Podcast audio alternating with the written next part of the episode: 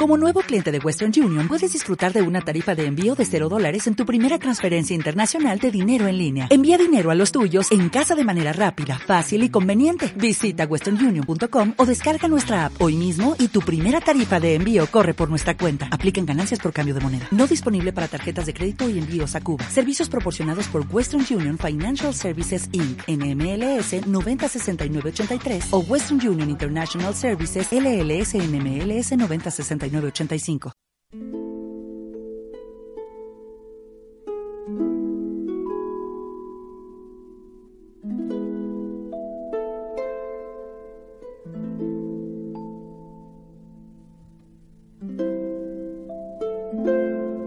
Doctoresdeltiempo.com presenta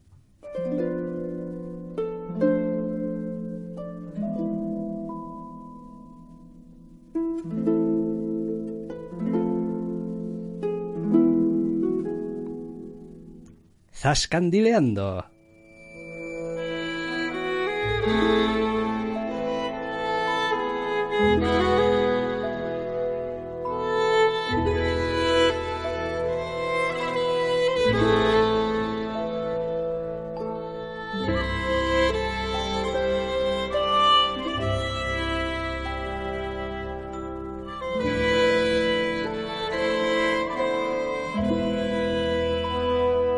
Bienvenidos, queridos oyentes, a una nueva edición de Zascandileando. Doctor Snack, muy buenas. Muy buenas. Esta semana tenemos doble dosis de series. Por un lado, la tercera y, salvo que algo extravagante ocurra, última temporada de Fargo. Y por el otro lado, el comienzo de la segunda de Preacher. Oh, qué pena, la última. Ha dicho el autor que salvo que se le ocurra alguna idea buena, y cuantas más temporadas de Fargo lleva a cabo es más difícil, pues no va a haber más. Bueno, en cualquier caso, siempre nos deja en el recuerdo las dos primeras temporadas y esta tercera temporada de la que vamos a hablar ahora, que ya podemos avanzar que es otra pequeña maravilla, la verdad. Eh, para los que hemos estado viendo Fargo y nos ha gustado, y para los que habéis estado viendo Fargo y os ha gustado, pues lo más probable es que esto os venga ya de sabido, porque ya habréis devorado seguramente la tercera temporada a estas alturas. Pero si todavía no lo habéis hecho, o si estáis un poco rezagados, y estabais viendo, estáis viendo la primera, o recuperando algunas cosas, o. Esta serie es una maravilla, pero con todas las letras. Esta serie es una maravilla, quiero decir, mm, a cualquiera que le interese una historia sobre crímenes de pacotilla, personas llevadas por sus peores pasiones y lo peor que tienen, y circunstancias en ocasiones cómicas, en ocasiones patéticas, normalmente ambas. Es una maravilla de serie. Todas las temporadas, aunque haya guiños aquí y allá, son autoconclusivas, con lo cual uno se puede aproximar a ellas al ritmo al que le apetezca y con, con, con, la, con la curiosidad que le apetezca, como si realmente las quiere ver al revés y empezar por la tercera. Es que da igual, realmente. Igual ver la segunda antes que la primera es algo extravagante, pero más allá por el orden de, por el orden en que fueron emitidas, no por otro motivo. Y la verdad es que esta tercera vuelve a clavarlo. Entiendo que el creador hable de, bueno, pues cada vez es más difícil hacer historias de este tipo porque, bueno, te va quedando menos y menos espacio fértil para tus ideas, porque la verdad es que esta tercera temporada es otra temporada brillante más de Fargo. Es algo extraño lo que me pasa a mí con esta serie, porque aunque es verdad que todas las temporadas me gustan mucho, y en concreto le tengo a la segunda temporada mucho cariño por aquello del actor principal, Luke Wilson es, o, Wilson es el apellido, pero no, no recuerdo ahora mismo, la verdad, eh, cómo era el nombre. Eh, Digamos que la serie empezó ya de base, por el material en el que se basa, con ciertos elementos que en general me suelen tocar un poco la moral. Es decir, hay cierto eh, tropo en personajes y narraciones, estos que están continuamente metiéndose en líos y continuamente metiendo la pata y continuamente eh, intentando salir liándola una cada vez más grande, que en general es un concepto que siempre me incomoda. Siempre me ha incomodado y me sigue incomodando. dosis de patetismo. Sí, sí. Eh, la primera temporada lo salvaba, aparte de por toda la estructura brillante que, que tenía, porque tenía un personaje, el del villano, entre comillas, de la temporada, pues que era apoteósico. Sí. Eh, es raro, es raro porque normalmente, no digo que seas un fan de los Cohen, pero normalmente te sueles encontrar bien cómodo con su cine y es un nexo relativamente común de sus películas. Sí, pero existe una diferencia entre que sean algunos personajes dentro de eh, una película o lo que sea y que básicamente la historia vaya un poco de seguir el rastro a esos personajes tan patéticos. Entonces me, acaban un poco agobiando. Sí, el formato sería totalmente distinto, pero La segunda temporada me pareció en ese sentido un poco más redondo. Era como limaba un poquito ciertas asperezas que me molestaban y... Mm, bueno... el foco de la narración cambiaba de uno de esos criminales habituales de, de este tipo de obra a eh, uno de los agentes de la ley. Entonces, al cambiar, aunque en la primera temporada la verdad es que el personaje de la policía es glorioso y la actriz hace un trabajo soberbio, el enfoque estaba más en Martin Freeman que otra cosa. En, en la segunda temporada el enfoque cambia bastante. Y bueno, aunque tenemos al matrimonio demencial por medio, pues Patrick, por cierto, el nombre es Patrick Wilson. Patrick. Patrick Wilson es el protagonista de la segunda y entonces pues el enfoque cambia, aparte de bueno la época y demás y demás parientes. En esta tercera, en este caso dividimos el enfoque, por decirlo de alguna manera. Sí, y me parece que todavía han, han limado todavía más el tipo de cosa que a ver, no voy a decir que me incomodase o que no me gustase, ¿no? De, de, Fargo, pero había un, toda una serie de pequeños elementos que temáticamente y eh, argumentalmente siempre me tocaban un poco la moral, es decir, pequeños interludios, entre comillas, de, pues cosas que casi casi había que soportar a veces. Eh, que esta tercera temporada no los tiene, es que es que va, va a cuchillo. Es una temporada peculiar. Yo sigo siendo estando muy enamorado de la segunda porque es posible que sea la que más riesgos corre y me gustan muchísimo algunos arrebatos de chifladura que tiene la segunda temporada. Esta tercera, que tal vez lo esperable, aunque no, aunque no cuadrase bien, lo esperable sería que todavía fuera más arriesgada en muchos aspectos y no es cierto, va en la dirección contraria. Es más sólida y es más conservadora sobre todo en lo formal, sí que sigue teniendo sus extravagancias el comienzo de la serie. Por ejemplo, es un disparate absoluto y tiene una escena particularmente gloriosa en uno de los últimos capítulos, tampoco tan tarde, pero bueno, que es demencia pura, pero formalmente es mucho más conservadora. La segunda temporada tenía bastantes momentos de pantalla partida muy locos y alguno que otro arrebato formal peculiar. Esta tercera no, esta tercera se limita a hacer lo que tiene, a hacer que aunque todas sean obras de múltiples personajes, hacerla mucho más coral y obtiene un resultado en general más compacto.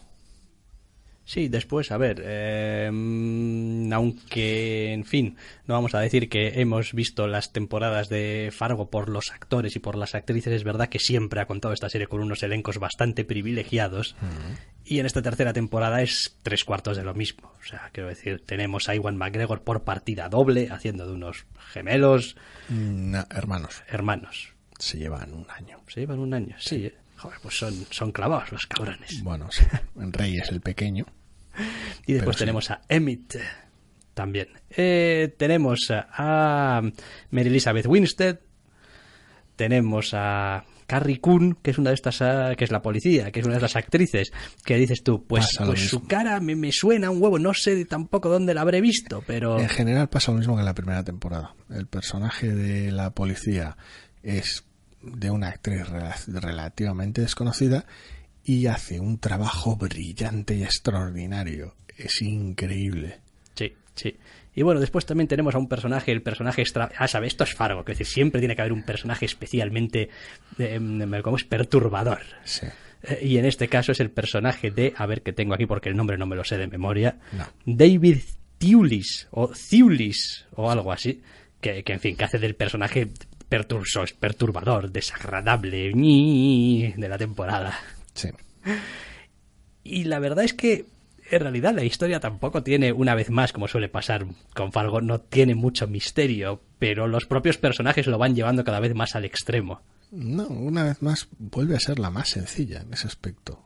Quiero decir, la primera y la segunda eran más complicadas en la trama, eran más complicadas en lo formal, eran más extravagantes en la mayoría de las decisiones, y esta es, una vez más, extrañamente conservadora y sin embargo no se le nota tanto, entre que la situación está un poquito enrarecida de base, que sigue siendo una serie pues con sus peculiaridades pese a todo a la hora de contar las cosas, y que el antagonista principal, por llamarlo de alguna manera, es un bicho raro de cojones, eh, el resultado es que sigue resultando familiar, a simple vista no parece haber tanta distancia con temporadas previas, pero sí que es una temporada mucho más limpia en ese aspecto, mucho más llevadera, mucho más, entre comillas, carente de fricción o de elementos tal vez más extraños que puede que no siempre colaboren a que la temporada salga redonda.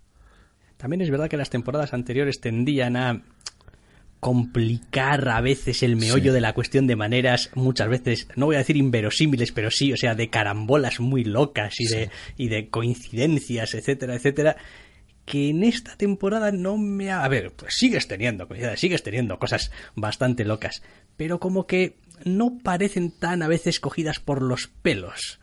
Es como, no, este es el desarrollo más o menos normal.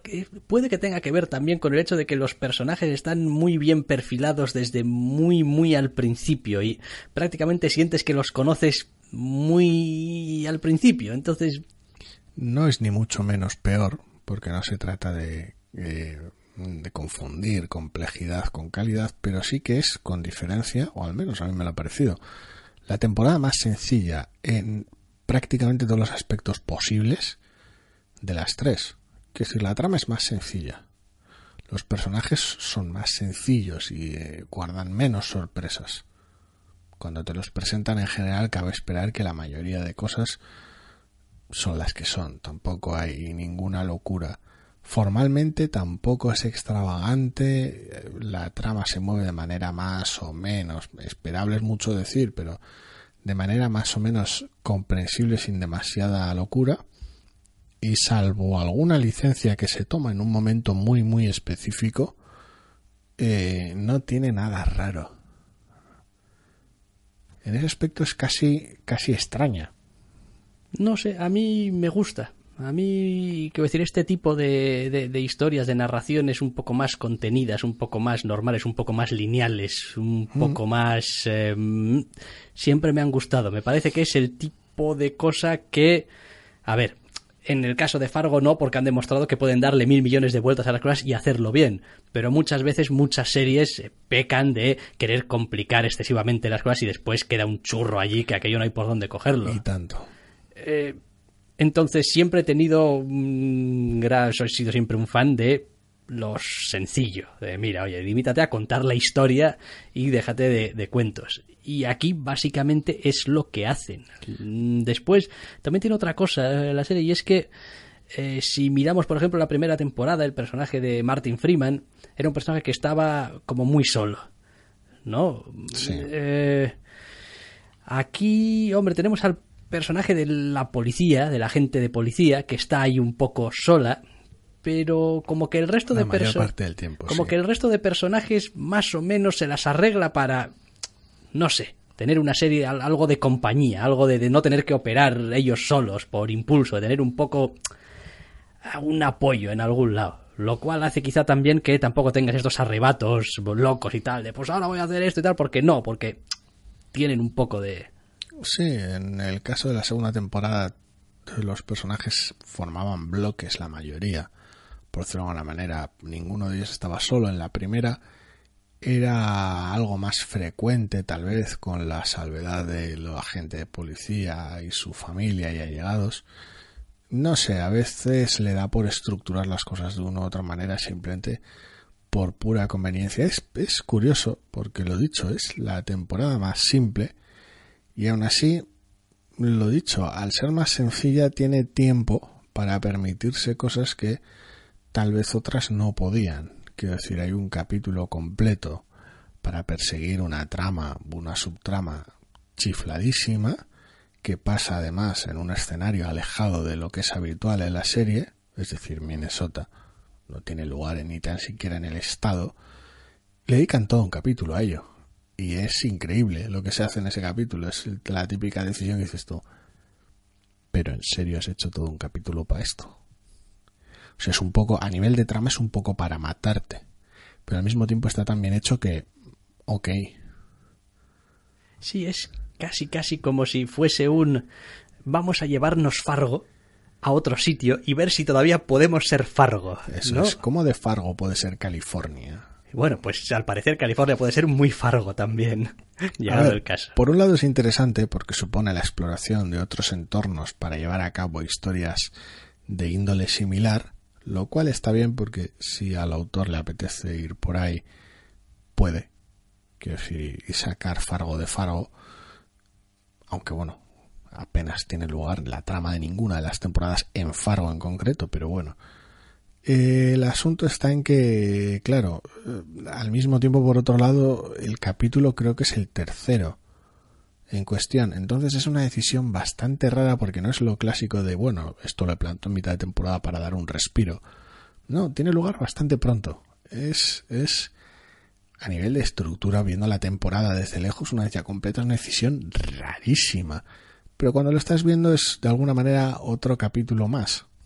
A ver, es muy raro porque quizá también te genera esas ciertas expectativas de, eh, eh, no estamos saliendo de Fargo, esto va a ser quizá más grande, quiero decir, más alocado que otras veces, y después, pues resulta que, no. Tanto. Y no sé, a mí a veces este tipo de capítulos me hacen pensar en, pues estaba escribiendo los guiones, estaba escribiendo la historia, en un momento dado la historia me estaba pidiendo esto, escribí el capítulo y me di cuenta de que en realidad eh, no había aquí mucho más que cortar y me volví a donde estaba y seguí contando la historia. Es como, bueno, pues bien. No sé, la serie siempre da la sensación de estar muy, muy planificada, muy estructurada, entonces es... Intenta uno ver por qué está ese capítulo ahí, que es un capítulo genial, que tiene algún detalle simpaticísimo, pero lo dicho es peculiar, es más un examen del personaje protagonista, entre comillas, del personaje de la policía, que de realmente hacer que la trama avance en ninguna dirección. Y teniendo en cuenta la cantidad de tiempo que tiene el personaje, dado que la historia es más sencilla, se me antoja una decisión rara, funciona, con lo cual pues hey, adelante, pero Sí, también me gusta que en general, eh, ¿cómo es esa palabra que te gusta usar? los personajes tienen bastante agencia sobre la historia.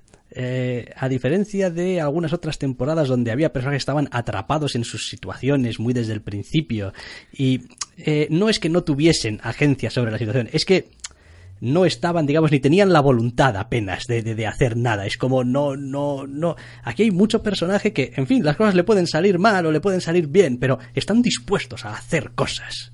Es como... Como en toda temporada de Fargo, creo que hay de todo. No la he encontrado particularmente voluntarios en ese aspecto. Cuando quiere que un personaje le explote la situación en la cara y, le supere, sucede. Cuando hay, quiere que un personaje tome una decisión propia y lleve a cabo eh, un, sus, planes o sus ideas en una dirección, funcionando como funciona Fargo, normalmente es en detrimento de, la agencia de otro personaje. Entonces, bueno, en ese aspecto no la he notado diferente a las otras temporadas. Me ha parecido que los personajes eran en general más capaces que los de otras temporadas. La trama es más sencilla.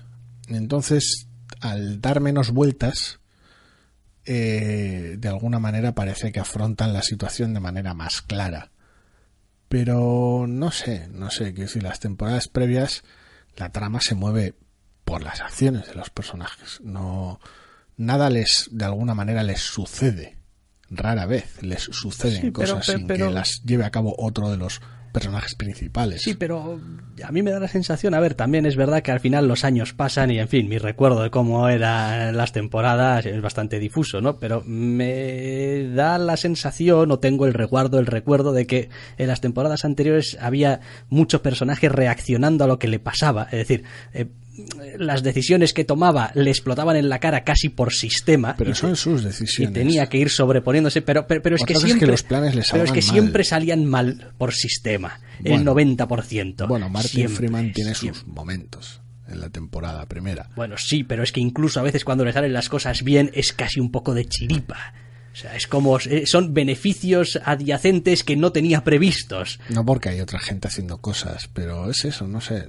yo no lo noto así. Otra cosa es que la consecuencia de las decisiones sea, entre comillas, más positiva o más proactiva en esta tercera temporada por aquello de que la trama avanza más rápido. Entonces la mayoría de decisiones no llevan a catástrofes, ni a puntos muertos, ni a callejones sin salida, con la excepción de ese tercer capítulo.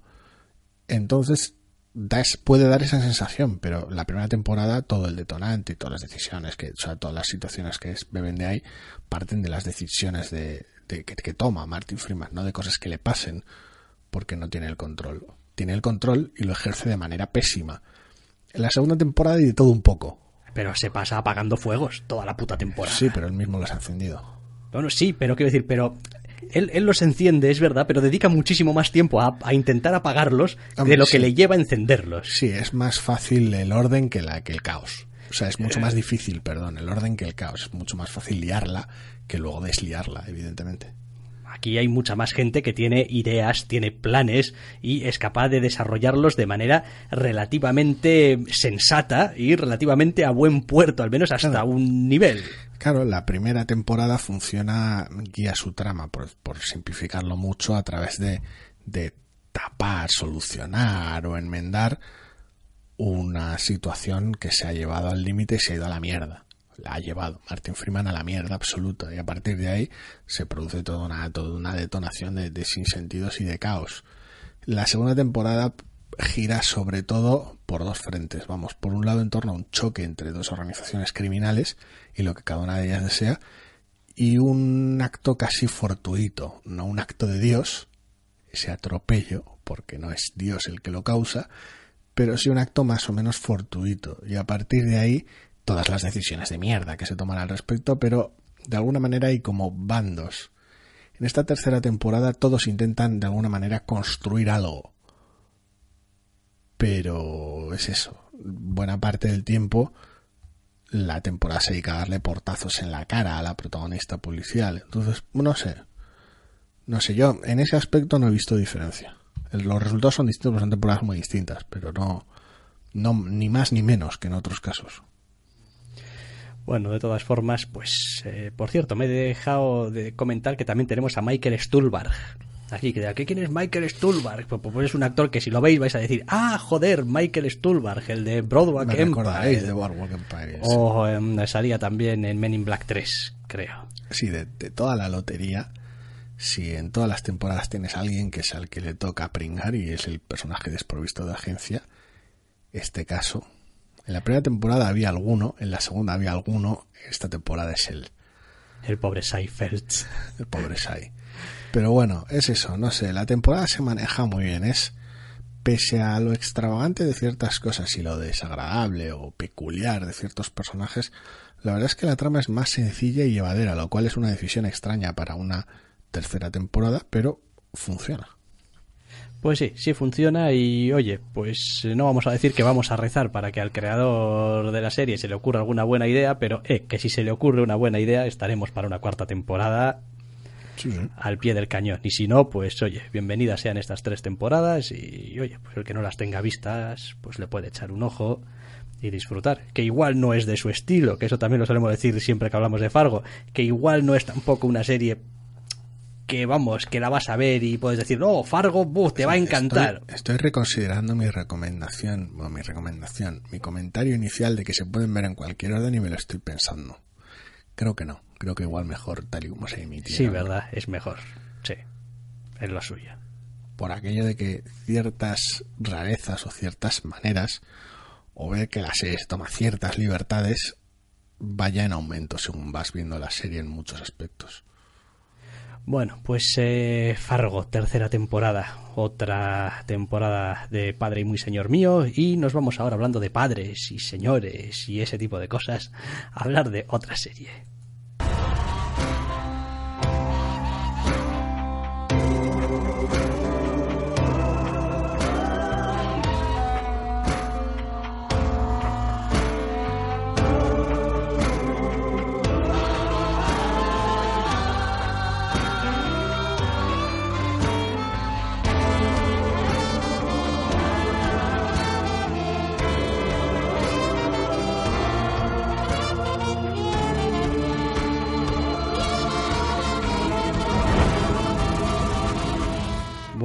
Pues segunda temporada de Preacher ya ha empezado y prácticamente está lanzada desde el principio, sin prácticamente.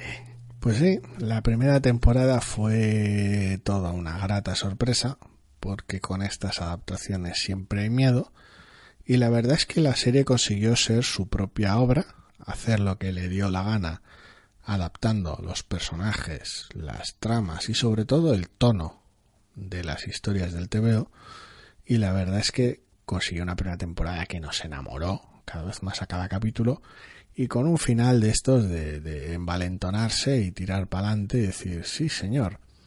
La segunda temporada, curiosamente hablando, coge la trama donde la deja la primera.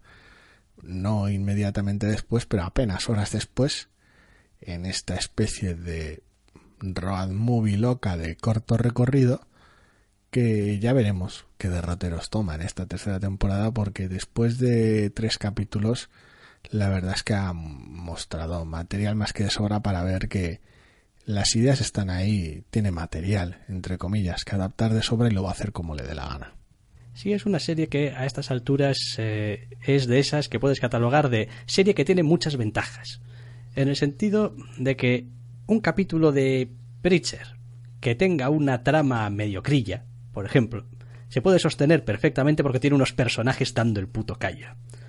En el caso de que por lo que sea, yo que sé, te falte algún personaje o no esté y estés un poco bajo y tal y cual, se puede sostener porque la trama puede ser muy loca y muy atractiva y tal y cual. En el momento en el que algo de eso te, falle, te puedes eh, basar simplemente en el pedazo de estilo fardón que tienes a la hora de, contar las cosas y ese estilo visual y ese mm, desparpajo y ese, vamos, más morro que la leche. loco, etcétera. Entonces, tiene muchas cosas que están bien que, llegado el caso, pueden hacer que, bueno, suplanten eh, otras cosas que puedan no estar tan bien en algún momento. Lo digo porque las temporadas de esto, aunque son de 10 capítulos y no es muy largo, es verdad que a veces suelen tener un, un, concepto o una idea como muy clara, ¿no? Es decir, este, en esta segunda temporada está claro cuál es el asunto. Es decir, los personajes tienen un objetivo clarísimo desde el principio. Y quizás se puede hacer un poco largo en el sentido de, joder, 10 capítulos Llevamos para desde el primer capítulo con esto y... tal, estamos en el capítulo 8 y madre mía, digo, bueno... Es comprensible, todo dependiendo de cuánto distraiga la atención del espectador con las subtramas. Pero, pero está, está, está a tope, la serie está a tope. Quiero decir, empieza a tope la temporada.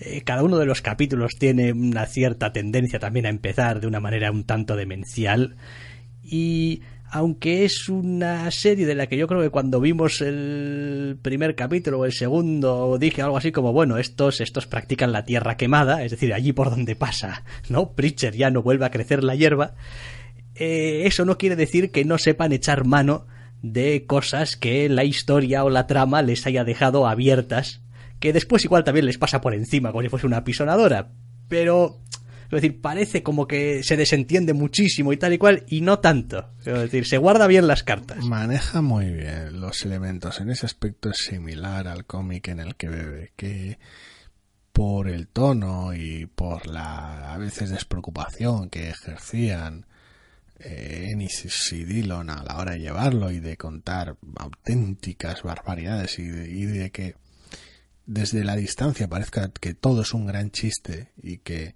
no hay un oficio detrás, lo cual es, evidentemente es mentira, las cosas estaban muy bien planteadas en ese aspecto. Entonces, en la serie de alguna manera, entre el tono gamberro y lleno de barbaridades, y entre ese espíritu de alguna manera de, de tener la libertad de hacer lo que te da la gana, tener unos personajes sólidos detrás, y tener todo, todo un tebeo lleno de ideas, el cual vas a tomar prestado lo que te parezca bien y lo que no, no, y lo vas a llevar a cabo de la manera que te convenga para una serie de televisión, porque no debes adaptar nada, no se trata de eso, entonces están sabiendo llevarlo. Quiero decir, están consiguiendo su propio ritmo. Sí, me resulta de todas formas eh, siempre cuando veo una serie con unos personajes, cuando digo, no, los personajes están muy bien y tal y cual, siempre me hace pensar un poco, bueno, pero están muy bien, pero ¿por qué? ¿No? Quiero decir, ¿qué es lo que tienen estos personajes para estar bien? ¿Qué es lo que diferencia una serie que tiene unos personajes mm, horrendos de unos personajes que dices tú, no, estos personajes están bien? Pues no lo sé, llámalo las interpretaciones, el, los diálogos, el, el, carácter general que, que, le imprimen, pero es verdad que los protagonistas de esta serie, el trío protagonista de esta serie, está todo el mundo súper propio. En esta serie opera básicamente en dos frentes, porque no se trata de crear personajes increíblemente matizados, de los cuales tienen un montón de historia rica detrás, de la cual te vas a nutrir para su devenir a lo largo de la trama, porque bueno, trasfondo e historia tienen, pero va a surgir y va a entrar, va a cobrar importancia solo en la medida en la que sea necesario. Con lo cual los personajes su fuerza la demuestran en dos frentes. Por un lado, los diálogos, el guion en general y las situaciones en las que se desarrollan y cómo las desarrollan, y la interpretación por otro. No, y en ese sentido hay, hay un, uno siente un, que hay una cierta, como decir, unas dinámicas de, personajes ahí muy, muy, muy graciosas y que están muy bien. Es decir, es, es uno de estos grupos, uno de estos mm, tríos en este caso de, personajes donde no te cabe ninguna duda de que todo el mundo es totalmente quiero decir, iría al fin del mundo por el otro, por cada uno de, ellos, pero al mismo tiempo cada uno tiene sus mierdas y llegadas las situaciones y llegado el caso, sabes que pues igual eh, no van a decir toda la verdad o le van a ocultar cosas o van a mentir o van a desaparecer dependiendo, porque son ese tipo de personalidades al mismo tiempo muy independientes y muy celosas de, de lo suyo, lo suyo. Entonces eso, eso genera toda una serie de, de, de catastróficas a veces situaciones. Sí, porque son, son tres personajes de carácter muy fuerte. Entonces, lo curioso es ver que por las circunstancias que se dan se llevan como se llevan y al estar los tres interpretados de manera tan brillante se nota una química brutal, una especie de complicidad que trasciende la pantalla. Los ves funcionar y dices tú, me creo esta situación y te la crees gracias a los personajes y que, dado cómo se mueve la trama, los personajes le aporten esa verosimilitud es crucial, porque si no es simplemente una chifladura súper loca que tiene lugar en situaciones aparentemente aleatorias. Sí, además es verdad que en este arranque, al menos de la temporada, al ser los escenarios por donde se mueven, entre comillas, tan cambiantes, no estamos hablando de la primera temporada con el pueblo y tal, la iglesia, unos secundarios quizá un poquito más establecidos o que se veían desde el principio que probablemente iban a estar y luego estaban ahí toda la temporada, el arranque este un poquito más de road movie y tal que, que tiene de que se están moviendo de un sitio a otro hace que la importancia sobre los protagonistas sea todavía mayor y el foco todavía mayor, porque en realidad las interacciones que tienen muchas podrían ser muy, muy temporales, muy serviciales a lo que tiene que contar la trama. Sí, porque ahora mismo, eh, después del tercer capítulo, la trama parece dar cierta imagen de estabilidad, como si, como si hubieran llegado a un lugar en el cual van a quedarse el resto de la temporada, y no sé yo hasta qué punto es cierto. Quiero decir, podría parecerlo, me lo parece en parte por, por el tercer capítulo, pero quiero decir, la facilidad con la cual esta serie abraza lo que necesita y descarta lo que no, es pasmoso. Y me encanta la libertad que tiene a ese respecto. Quiero decir, entre esta y Ash vs. Evil Dead, me parecen dos series que a la hora de, de decir lo que no nos funciona lo vamos a patear y lo que nos funciona lo vamos a abrazar fuerte. Y aunque a veces parezca que va a ser ridículo, como va a haber que hacerlo, las trampas necesarias para hacerlo, lo vamos a hacer porque, joder, es lo que nos funciona. Y en ese aspecto me encanta que la, ninguna de las dos series, Preacher en concreto porque nos toca ahora, eh, no pidan perdón nunca por ello. Sí, hay desde luego algunas cuestiones de solamente de tono y de estilo que a uno se le van planteando según va viendo esta serie, porque es verdad que el final de la primera temporada tuvo algunos momentos totalmente fuera de madre, totalmente de medida que dices tú, pero esto, esto, esto no cabe en estas, es como, ¿qué me estás contando? Se os ha ido la olla por completo. Sí, pero, el último capítulo en general. Pero funciona, la serie se las arregla para hacer encajar los momentos más a ratos grotescos, sin que parezca que están metidos con calzadores, como es una extensión más de lo enrarecido que está a veces todo el ambiente que rodea a los personajes. De alguna manera te prepara para ello. Quiero decir, la serie es muy buena creando ciertas expectativas de un momento cómico, grotesco, loco, violento. Y como la serie, eh, de manera consistente, cada vez que te hace esa promesa, acto seguido la cumple, nunca, nunca, nunca te deja sin haber cumplido dicha promesa, el nivel de confianza que tiene el espectador, a veces de manera inconsciente con ella, es brutal, porque quiero decir, a ver, no voy a entrar en spoilers de la trama, pero los personajes llegan a Nueva Orleans, se ponen a buscar algo específico y se ponen a hacer preguntas aquí y allá. Y la serie empieza a prometerte que va a haber un chiste al final de todo eso, que va a haber una situación muy preacher, por resumirlo de alguna manera, al final de todo esto.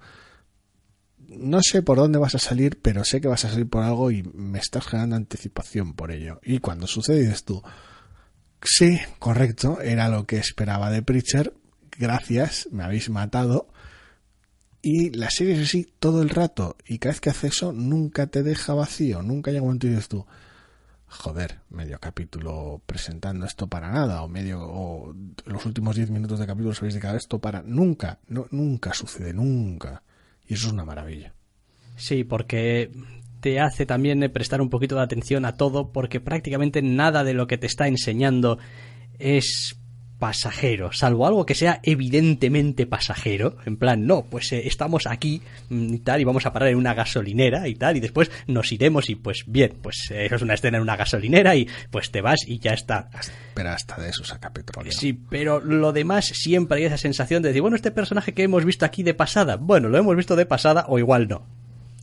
No, pero al margen de lo, lo, recursivo de algunos personajes y demás, en general la sensación que da es de de para todo lo loca que es y para toda la preparación que tiene que hacer para que esa locura funcione, no hay artificio ninguno, no hay innecesariedades, no hay planos malgastados, no hay necesidad de humo ni espejos. Quiero decir, la serie es terriblemente honesta en ese aspecto. Cada vez que hace una broma, te, se la va a cobrar acto seguido. Cada vez que va a hacer algún tipo de gesto raro o crear alguna incógnita o va, va, va a seguir con ella adelante. No va a haber, no va a crear hype que luego no va a cumplir. Nunca.